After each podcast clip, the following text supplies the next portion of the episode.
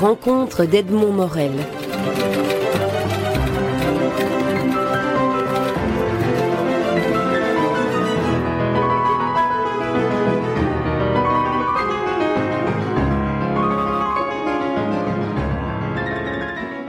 Michel Schneider, vous publiez votre dernier livre en date, un roman comme une ombre chez Grasset.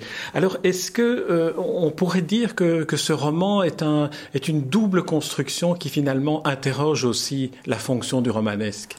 Oui, c'est une construction euh, qui part de, de l'histoire de deux frères, donc qui sont eux-mêmes le double l'un de l'autre, l'ombre l'un de l'autre deux frères séparés par huit ans d'âge et par euh, un monde qui est celui du contexte de la guerre d'Algérie, euh, dans laquelle le frère aîné s'engage pour euh, être dans les parachutistes et commet un certain nombre d'atrocités dans cette guerre, trahissant les idéaux de son jeune frère, qui lui, au même moment, est engagé comme lycéen dans la, la lutte pour l'indépendance de l'Algérie.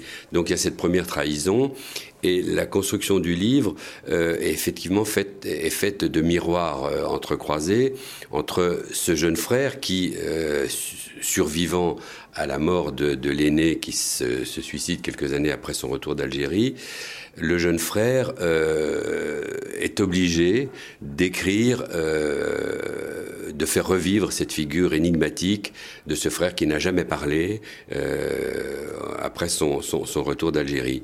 Donc chacun est le miroir de l'autre et euh, tous deux se, suivent comme une ombre, c'est d'où le titre. Et l'ombre, c'est ce dont on ne peut pas se séparer. Hein. De même que le reflet dans le miroir, c'est ce, dont on ne peut pas se séparer sans, mourir. Donc c'est l'histoire d'un frère qui euh, a du mal à, la fois à, oublier son frère euh, aîné euh, et qui le trahit d'une certaine façon, encore une fois, en écrivant euh, sa vie, en lui volant euh, ses silences, ses mots, ses secrets. Vous dites aussi d'ailleurs qu'un écrivain, c'est quelqu'un qui a perdu l'ombre de son homme. Oui. Une formule qui, parmi toutes celles qui définissent le, livre et le roman d'ailleurs, dans, qui jalonnent votre livre. Le thème de l'ombre est très omniprésent. Euh, le thème de l'ombre qui est, qui est le thème du romantisme, euh, à la fois du romantisme allemand, du romantisme musical, puisque la musique est très importante dans ce roman, et notamment celle de Schumann, musicien de l'ombre, euh, et, et, aussi du romantisme littéraire avec euh, la présence de Gérard de Nerval et, de Musset. Musset m'ayant donné l'exergue du, roman, vous savez, cet, cet étranger vêtu de noir qui me ressemblait comme un frère et qui venait s'asseoir, etc.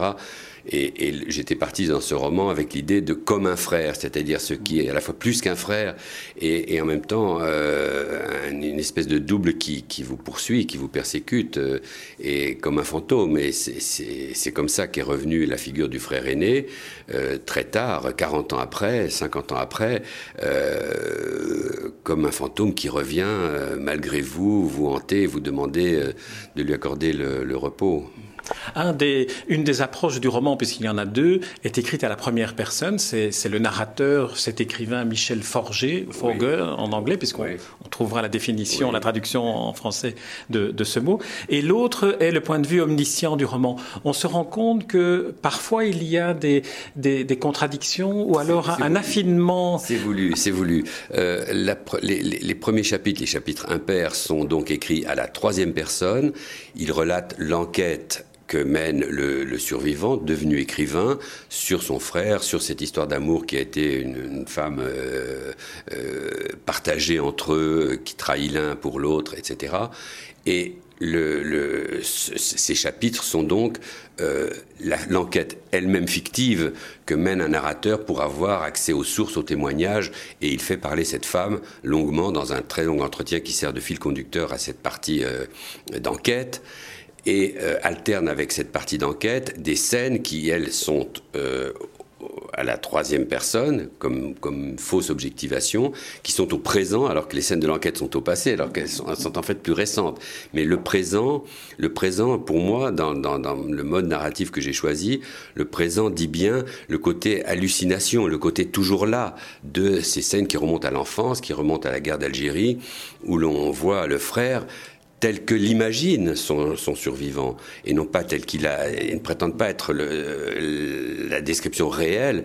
Vous dites narrateur omniscient. Non, c'est le narrateur presque justement qui Le point de vue omniscient. Le point de vue omniscient, mais qui, qui n'est que l'envers du, du, fait que euh, le, le, narrateur ne sait rien de ce qui s'est passé.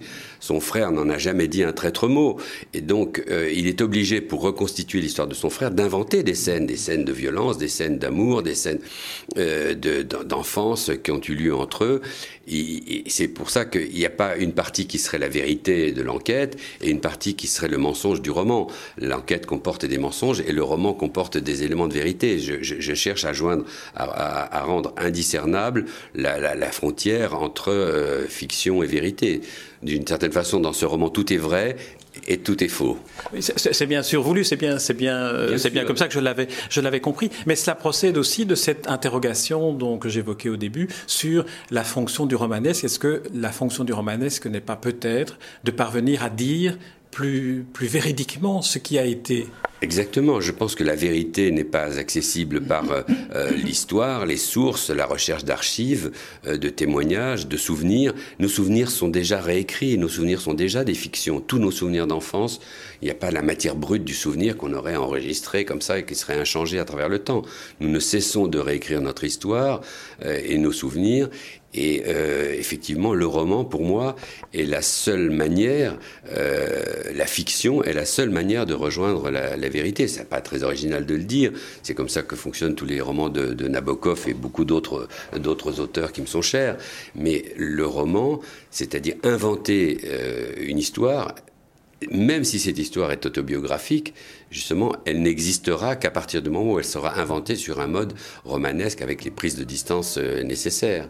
Le fait d'avoir choisi comme personnage central le, frère survivant un homme qui veut écrire sous forme romanesque ce qu'il a conservé et ce qu'il reconstitue de son frère est aussi très, très symptomatique de votre démarche. Oui, je, n'ai pas voulu faire euh, une confession, euh, une autofiction. Voilà, moi, écrivain, je vais vous raconter euh, ce que j'ai vraiment vécu. J'ai voulu partir. Je pense que le personnage central n'est pas l'un des deux frères. Le personnage central, c'est la femme qui est entre eux, qui, ayant été quittée par l'aîné après une histoire d'amour terrible et, dévastatrice, se venge en, en, prenant le petit frère qui à l'époque a 17 ans comme amant pour, euh, pour surmonter euh, son chagrin. Et c'est cette femme qui, au début du livre, le livre sort d'une lettre qu'écrit cette femme. C'est elle qui provoque le roman. C'est elle qui provoque le roman. Elle, elle en est l'origine, la source vivante, où elle remet sous les yeux d'un homme qui aurait préféré oublier cette histoire-là, elle lui remet sous les yeux euh, la figure physique de son frère, comme si c'était c'était immédiat, charnel, avec les odeurs, les sensations. Donc le, personnage central, c'est cette femme qui force le narrateur à se souvenir de son frère et et au bout d'un moment long et difficile et douloureux, à écrire son histoire. C'est d'ailleurs une femme qui n'a pas de nom. Elle a, une initiale L. Elle, oui, elle, a un nom, mais euh, elle préférait qu'on l'appelle Elle, euh, Elle point, comme, euh, comme si c'était elle au sens du pronom personnel féminin. Ou alors elle adopte un prénom masculin aussi, ce qui est aussi dans, dans l'ambiguïté. Ce qui est étrange dans ce personnage, qui était une femme magnifique que les deux frères ont, ont aimé l'un et l'autre et qui a peut-être aimé, en tout cas l'aîné, euh, c'est que effectivement, elle, avait un prénom qui devait être, je sais pas quoi, Luce, Lucienne, Lucille, euh, et elle se faisait appeler Luc comme un, comme un prénom masculin, alors qu'elle était tout sauf euh, masculine. C'était une femme, c'est une femme, puisque le narrateur va la revoir, va la faire parler. donc bien, bien des dizaines d'années après, c'est une femme extrêmement féminine, extrêmement séduisante physiquement, le type, euh, actrice italienne des années 60, euh, mystérieuse, brune, euh, profonde et triste. Ce qui est très émouvant dans votre roman, outre cette, cette recherche qu'un frère survivant, parce que finalement c'est aussi un roman sur comment survivre, ce qui est très émouvant aussi, c'est la manière dont vous parvenez à partir de détails à raconter un pan de, l'histoire. La guerre d'Algérie apparaît comme euh, avec beaucoup de force, mais aussi la, la société. Il y a une description d'un flipper qui est un morceau d'anthologie. Ah bah moi j'ai beaucoup aimé me replonger dans ces années avec des objets comme ça. Alors il y a le transistor qui apparaît précisément euh, avec sa force euh, énorme mm, d'information pendant la guerre d'Algérie. il y a le flipper, il y a les, les scopitones, qui étaient dans les cafés, il y avait des, des on pouvait voir euh, les chansons. Euh, euh, et, la chanson a une importance très grande dans le livre, la musique en général, mais pas seulement la musique savante, Schumann ou Chopin, mais beaucoup la chanson comme étant le, moyen de la remémoration d'une histoire d'amour qui est bien plus puissante que toutes les musiques du monde. Je veux dire, une chanson comme celle de Patricia Carly, euh, euh, Demain tu te maries, est, encore dans mon oreille et je l'ai retrouvée ensuite pour la mettre dans le livre avec ce, poids du passé et des objets. Je crois que pas, j'ai pas voulu recréer un tableau des années 60, mais les noms, euh, les noms des des, rues, des lieux, euh, les, mots du langage de l'époque qui ont pour certains disparu. J'ai voulu vraiment faire un roman des années 60 avec toute la couleur et encore une fois ces objets un peu désuets qui ont disparu. Les flippers eux-mêmes ont disparu, les Wurlitzer aussi. Euh, et euh, les reconstituer, on, sent qu'ils font partie en fait du tableau de cette période de, l'histoire. Ah oui, ils font partie de ma mémoire. Euh, les appareils photos de l'époque euh, qui étaient bon, c'est tous ces, objets. Moi, j'ai eu besoin de les de les remettre en scène avec encore une fois là des échos comme ça d'un personnage à l'autre sur les mêmes objets, les radios, les, les chansons. Alors, euh, la, musique, quand même, un mot sur la musique, parce qu'il y a, en, lisant, en lisant votre livre, je me suis dit, je vais quand même aller euh, sur YouTube réécouter euh, l'ouverture de Manfred de Robert Schumann, qui, qui, est, qui revient de manière et dans l'histoire et dans. J'ai eu l'impression que finalement, vous aviez peut-être écrit dans le, dans le rythme de la phrase et de la construction une sorte de variation littéraire sur l'ouverture de Manfred. Ah oui, il y a pour moi, dans, presque tous mes livres, le, livre sur Glenn Gould, par exemple, qui était déjà une sorte de roman, plus, plus que de biographie. Euh, j'essaie de, construire des livres un peu comme des morceaux de musique avec des résonances, des échos, des, des, passages, euh, on dirait, fugués ou euh, des, des, constructions un peu contrapuntiques ou des choses qui sont apparemment sophistiquées, mais en fait qui sont le principe même de la répétition, de la variation dans, dans, dans, la musique. Et, effectivement, le thème de Manfred qui intervient au premier chapitre avec ce souvenir d'enfance où le frère, un soir de Noël, dans la, dans la, dans la dèche, dans la misère, euh, coupe hein, le plus beau sapin du jardin pour faire qu'il y ait quand même un arbre de Noël pour les petits frères. Bon, et fait entendre l'ouverture de Manfred.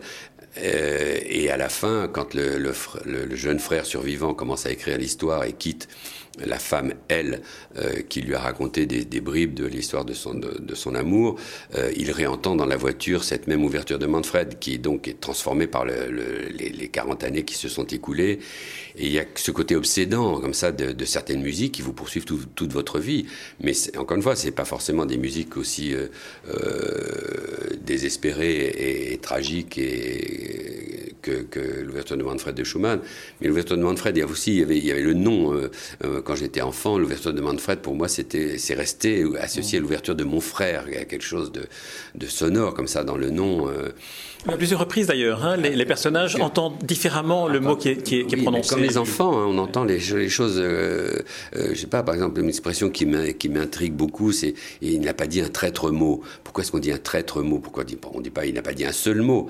Qu'est-ce que ça veut dire ce traître mot? Et je fais dire à la, la personne de, elle que euh, il n'a rien compris, que le frère n'était pas traître parce qu'il se servait des mots pour euh, tromper les, gens autour de lui. C'est lui qui était trahi par les mots n'avait pas accès au langage et euh, il, a il, légué peut-être de façon inconsciente aux frères survivants la maîtrise des mots euh, ou la tentative de les maîtriser dans un, dans un roman.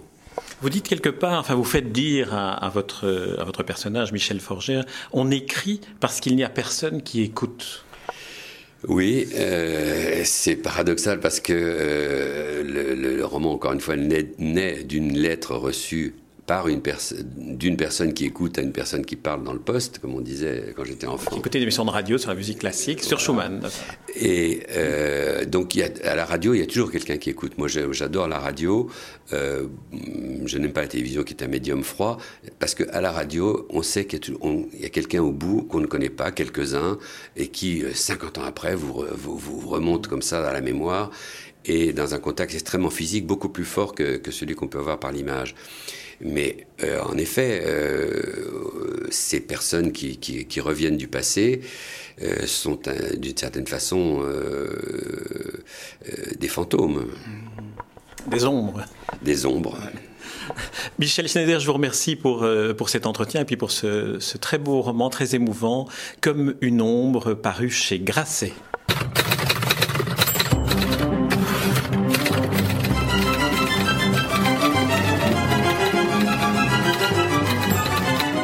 Les rencontres d'Edmond Morel.